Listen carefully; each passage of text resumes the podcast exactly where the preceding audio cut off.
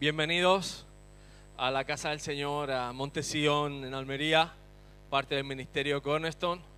Para nosotros pues es un gozo y un privilegio tenerlos aquí y poder compartir la palabra del Señor con cada uno de ustedes. Amén. Así que hoy la verdad es que el Señor ha puesto una palabra, yo creo que importante y creo que además de importante necesaria para estos tiempos que estamos viviendo, estos tiempos que son tiempos difíciles, tiempos eh, muy interesantes por todo lo que está pasando, por todo lo que estamos viviendo.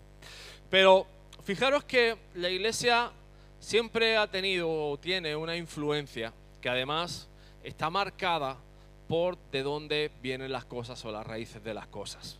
Yo creo que en este tiempo debemos de tener claro muchas de las cosas que vamos a vivir o que van a venir y al mismo tiempo eh, debemos de, aclarar en cuanto a doctrina, en cuanto a, bases fundamentales de, de, nuestra fe, de nuestro credo y saber dónde estamos y dónde estamos parados y hacia dónde vamos. Yo creo que es fundamental que conozcamos nuestra casa, que sepamos de raíces y sobre todo que pongamos un fundamento sólido y un fundamento siempre eh, parado en la palabra del Señor y en la verdad del Evangelio. Amén. Así que hoy vamos a tener una pequeña reflexión en cuanto a eso. Y la verdad es que tengo que decir que una de las cosas que, me ha llevado un poco a hacer esto, eh, alguien me preguntaba no hace mucho, Pastor, ¿qué piensas de las vacunas? Y no ha sido una persona, créeme que ha sido eh, personas incluso de otras provincias, de otros sitios, me escribían en privado y me decían, David, ¿qué, vais a hacer? ¿Qué pensáis con esto?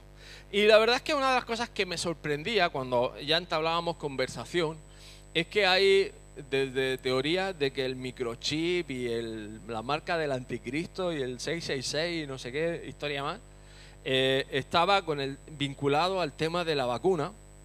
Y sí, obviamente tenemos que decir que hay vacunas que preferimos por cómo están hechas, eh, si me preguntas, pues preferimos Pfizer y Moderna antes que AstraZeneca. Eh, yo creo que es obvio. Es decir, además hay pruebas médicas que ya estamos viendo que dan algunos problemas. Es decir, no, estamos descubriendo el, aire. Pero obviamente eh, no es la marca del anticristo. Y no es la marca del anticristo porque además la palabra dice que es una marca relativa al comercio y que sin esa marca no se podrá ni comprar ni vender. O sea, que lo cual ya desde ya sabemos que eso no va por ahí. Pero claro, eh, nos damos cuenta, y esto eh, sale a conato nuestro pastor, Pastor Jan, hizo un par de semanas una predicación bastante similar a esta. Y además nos exhortó a los pastores a que enseñáramos acerca de los tiempos finales. Así que vamos a hablar de todo esto y vamos a, vamos a enfocarlo y te pido que, sobre todas las cosas abras tu corazón, abras tu mente a lo que el Señor pues, te quiera enseñar en esta mañana. Este, esta mañana es una mañana de enseñanza, una mañana de exhortación. Hay veces que dedicamos a, a otro tipo de evangelismo o hay palabras de otro tipo, pero en este caso es una palabra de doctrina, es una palabra de enseñanza. Ok, y lo primero que quiero que miremos en los tiempos finales es que eh, en los tiempos finales hay una secuencia de eventos. Y parte de esos eventos, obviamente, es el levantamiento del anticristo, pero antes de eso hay un levantamiento del templo, del templo del Señor en Jerusalén.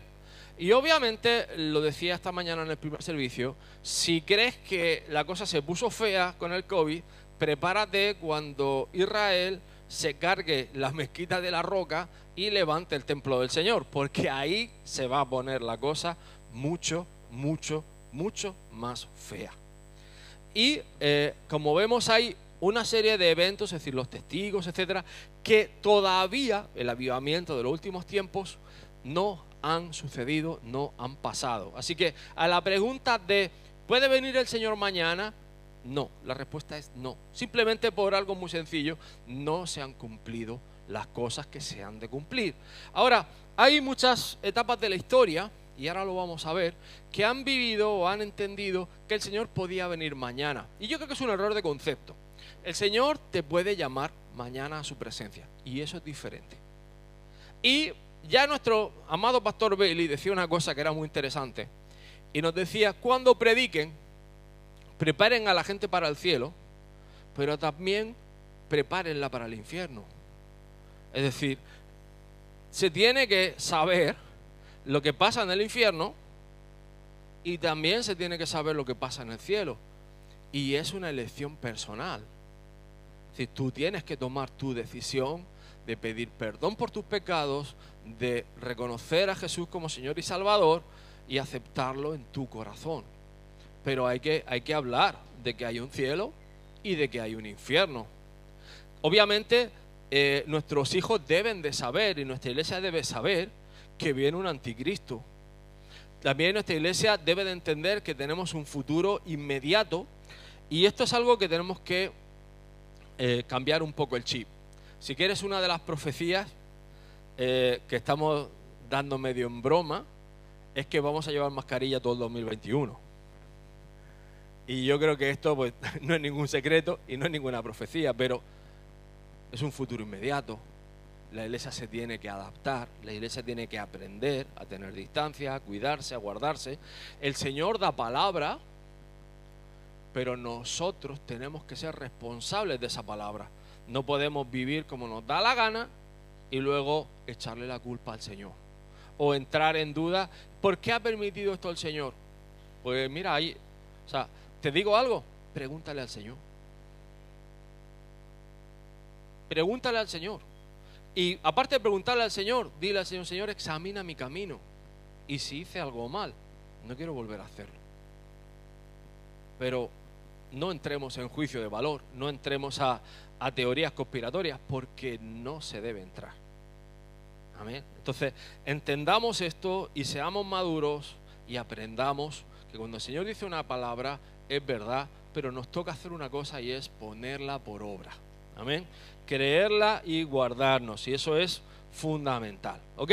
Eh, así que tenemos en torno a la iglesia que hay un futuro inmediato, un futuro intermedio y un futuro final.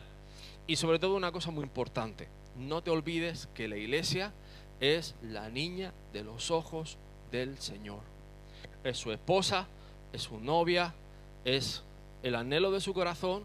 Y te digo algo, si alguien se metiera con mi esposa o con la niña de mis ojos, que puede ser mi esposa alternándose con mi hija, te digo que algo se va a llevar de vuelta. Y el Señor no es tonto y el Señor no es menos. Es decir, hay de quien se meta con la iglesia, hay el que no discierna al cuerpo de Cristo, hay el que no ponga en valor la iglesia. La iglesia tiene una función capital. Oye, si estuviéramos en el Antiguo Testamento estaríamos hablando de otras cosas, pero no estamos en el Antiguo Testamento. Estamos en el final de los tiempos, estamos en la etapa de la iglesia y amigos, nos toca discernir el cuerpo de Cristo. Nos toca entender lo que es la iglesia, por qué fue creada y las funciones que tienen. Y eso será otro día, pero otro día que me invitéis os lo cuento. Pero hoy vamos a seguir hablando de los tiempos finales, el anticristo. Fijaros que eh, esto es interesante. Juan lo llama el anticristo y lo llamó así un montón de veces. Es más, Juan, el apóstol Juan, hace una cosa y es que todo el que estaba en contra de la fe o en contra del camino del Señor, que es como se llamaba antiguamente, era anticristo para Juan. Y esto lo tienes en las cartas paulinas, es decir, lo tienes en primera de Juan, lo tienes en segunda de Juan, lo tienes en tercera de Juan. Todo el que era en contra del Evangelio era el anticristo. Es decir, lo, lo denomina como un espíritu. Pablo, concretamente, está hablando de el hombre de pecado o el hijo de perdición. Daniel lo menciona como el cuerno pequeño y el Apocalipsis, por si algún día te da por leerlo, se llama la bestia de siete cabezas con diez cuernos. Y como hemos dicho al principio, la marca 666 es una marca relativa a la economía y no a la vacuna, ¿vale? Para que quede esto claro y quede conciso. Y a la pregunta de ¿y qué está haciendo el Señor ahora? Pues está haciendo nuevos cielos y nueva tierra, está preparando morada celestial para sus hijos. Amén. Así que eso es un poco el panorama a corto, medio y plazo. A partir de ahí te voy a decir dónde puedes buscar esto y dónde puedes leer esto. Y hay principalmente tres libros. Uno es el Apocalipsis o Revelación. Revelación casi que me gusta más que Apocalipsis porque eh, quiero que se entienda algo. Apocalipsis es revelado por un ángel a Juan. Juan no escribe el Apocalipsis. De hecho, el ángel lo para en varias ocasiones y le dice, toma nota de esto, apunta